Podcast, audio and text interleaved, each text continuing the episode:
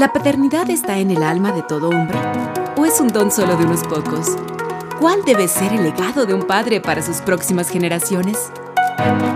Los próximos minutos cuentan entre los mejor invertidos de tu día. Aquí nos entrenamos para que nuestros hijos nos digan, con papá por siempre. Un hijo espera de su padre guía, corrección, tanto como amor y compasión. Hola, ¿qué tal nuevamente? Qué gusto estar aquí contigo en Papá por siempre. En los próximos minutos quiero conversar contigo sobre cómo tratar, cómo actuar frente a hijos que cometen errores, como todos nosotros, pero que a veces suelen ser recurrentes, y cómo guiarlos para ir ayudándoles a formar su carácter, para que en lo posible eviten cometer los mismos errores de manera tan consecutiva y puedan ir creciendo como todos esperamos, ir desarrollándonos, ir madurando en la vida. Así que, ¿qué rasgos eh, es importante tomar en cuenta y qué principios también establecer sobre la base que nos permita ir eh, avanzando? Bueno, cuando uno de nuestros hijos se ha equivocado, va a suceder dos cosas. Una, que admita su error, que se arrepienta o que se vuelva obstinado, que no reconozca y que a la vez más bien acentúe su rebeldía. Bueno, ¿qué síntomas es importante tomar en cuenta y a la vez propiciar en nuestros hijos cuando se han equivocado? Por supuesto, cuando uno comete un error, lo primero que debe suceder es el arrepentimiento. Y eso no significa otra cosa que un quebrantamiento de corazón. Un hijo que llega hasta uno como papá, con un corazón arrepentido, quebrantado, tiene que a la vez dar evidencia de ser un muchacho que está dispuesto a cambiar. Debe tener no solo la actitud, sino la disposición de su voluntad en la práctica por procurar un giro en la dirección contraria, en una dirección distinta a la que le ha llevado o le está llevando a cometer tal o cual error. Ahora, reconocer que uno se ha equivocado no es sencillo, no es fácil ni para un adulto, peor incluso para un hijo adolescente o incluso los hijos más pequeños. Desde las tempranas edades nosotros podemos darnos cuenta que no nos gusta admitir que nos hemos equivocado. Ahora, las señales de un corazón arrepentido es importante de todos modos considerar cuando vamos tratando el corazón de nuestros hijos en su crecimiento, en su madurez, en su desarrollo. Y para ello vamos a caminar eh, en relación eh, a la parábola del hijo pródigo, no vamos a ser exhaustivos, pero sí a tomar algunos elementos muy generales. Es muy conocida por la gran mayoría esta parábola, la famosa parábola del hijo pródigo. En em, esta historia, el hijo expresa no solo su disposición a arrepentirse, sino también muestra fe en su padre. Aquí vemos eh, que el arrepentimiento está ligado, por lo tanto, a la fe, a la confianza. Eso significa que en nuestra tarea, en nuestra responsabilidad como padres, debemos cultivar ese nivel de confianza que deben tener nuestros hijos hacia nosotros como papás, tal como lo hace Dios con nosotros. Él nos pone en circunstancias de modo que desarrollemos nuestra confianza, nuestra fe en Él. Así que el Hijo confía en su Padre, en la bondad de su Padre, y para ello requiere tener cercanía, conocimiento de cuál es el corazón también de su Padre. La compasión, la generosidad que Él pudo haber visto en su Padre le va a motivar, a desafiar incluso a su propio arrepentimiento a pesar de la manera horrible en que el hijo pródigo, por ejemplo, le deshonró a su padre, el considerar la bondad de su progenitor aportó para el quebrantamiento del corazón de este joven. Y eso, entre otras cosas, le llevó a este chico a pedirle perdón a papá, tras decidir que regresará al hogar. El joven de la historia del hijo pródigo empieza a pensar en lo que iba a hacer al regresar al hogar. Y el texto bíblico dice, me levantaré e iré a mi padre y le diré, Padre, he pecado contra el cielo y contra ti. Ya no soy digno de ser llamado tu hijo. Hazme como uno de tus jornaleros.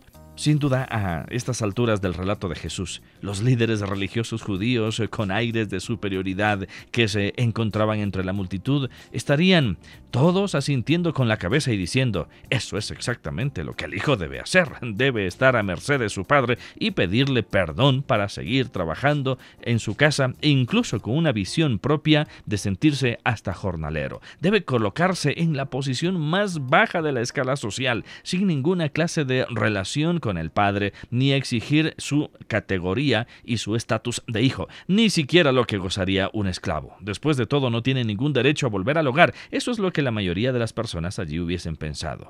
En aquella cultura, lo que el hijo estaba por hacer era profundamente humillante y embarazoso en extremo receptor del odio y de la vergüenza pública, pero el hijo pródigo determinó que lo haría incluso sin importar las consecuencias. Y allí uno empieza a ver las indicaciones que Dios tiene para nosotros como papás a la hora de tratar a nuestros hijos. En la confesión del Hijo, hablando del Hijo pródigo, encontramos la señal de un verdadero arrepentimiento. Ese es un punto clave. Mientras eh, el hijo pródigo pensaba en las palabras que le diría a su padre, sintió la clara convicción de que merecía ser excluido de su familia para siempre incluso.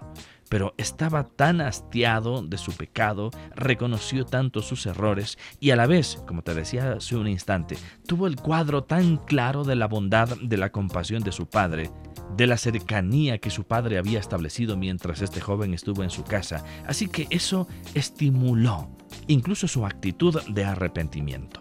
Aquí la enseñanza no es que todo pecador espera hasta tocar fondo para arrepentirse, sino la capacidad de arrepentirse, tanto frente a las condiciones en las que se encuentra, tanto por cuanto conoce el corazón de su Padre. Así que el tipo de relación que nosotros propiciemos con nuestros hijos será fundamental para ir guiando los procesos de arrepentimiento en nuestros hijos. Y al final el arrepentimiento no es otra cosa que la oportunidad para llevar a nuestros hijos a un proceso de restauración, e incluso de restauración total. La magnitud del perdón del Padre en el caso del Hijo pródigo se hace evidente en lo que le dice cuando interrumpe la confesión que el Hijo le estaba haciendo. Su claro objetivo no era mostrar al hijo apenas un poco de misericordia, no.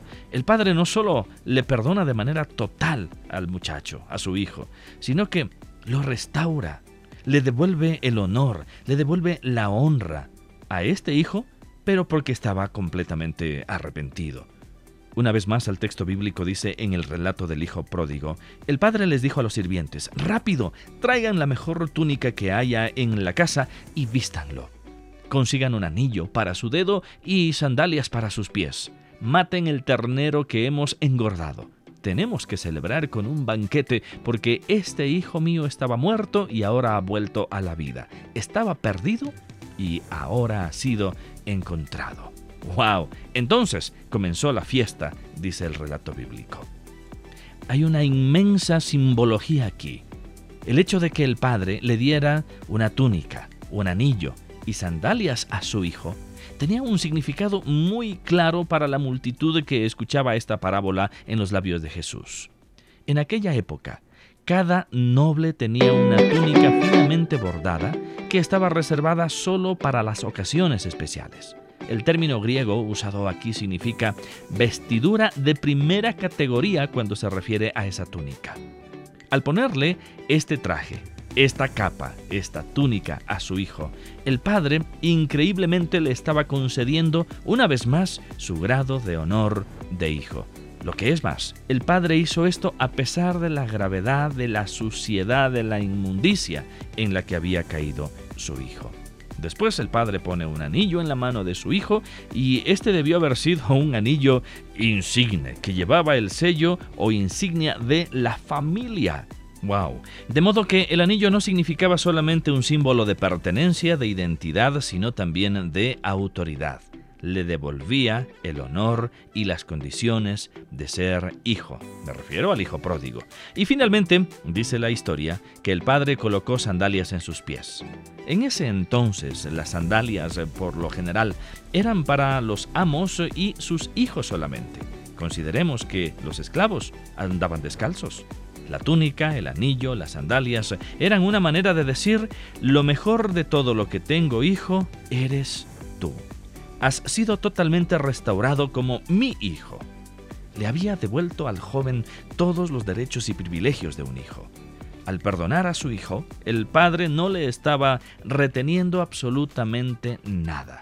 Le perdonó. ¿Por qué? Porque vio en su hijo un arrepentimiento completo. ¿Qué significó eso? Un cambio, un giro, no solo en la actitud, sino en la voluntad más profunda evidenciada en el hijo. Y ese es el punto de giro hacia la madurez, hacia el arrepentimiento. Que un hijo tenga la capacidad de darse cuenta y de cambiar, de girar hacia una nueva dirección cuando en algo se ha equivocado. Pero también recordemos que para que eso suceda, la previa relación que se haya establecido en el contexto familiar, por iniciativa, por una cultura de amor, de comprensión, de confianza, de guía, de orientación, de madurez, establecida por la dirección paternal, fue y será en todo tiempo determinante para que incluso en el contexto del hogar y en el corazón de los hijos se propicie esta capacidad de un arrepentimiento saludable. Por supuesto, cuando los hijos están pequeños, cuando son niños, cuando son jóvenes, es el tiempo donde nosotros como papás estamos llamados a crear este tipo de cultura.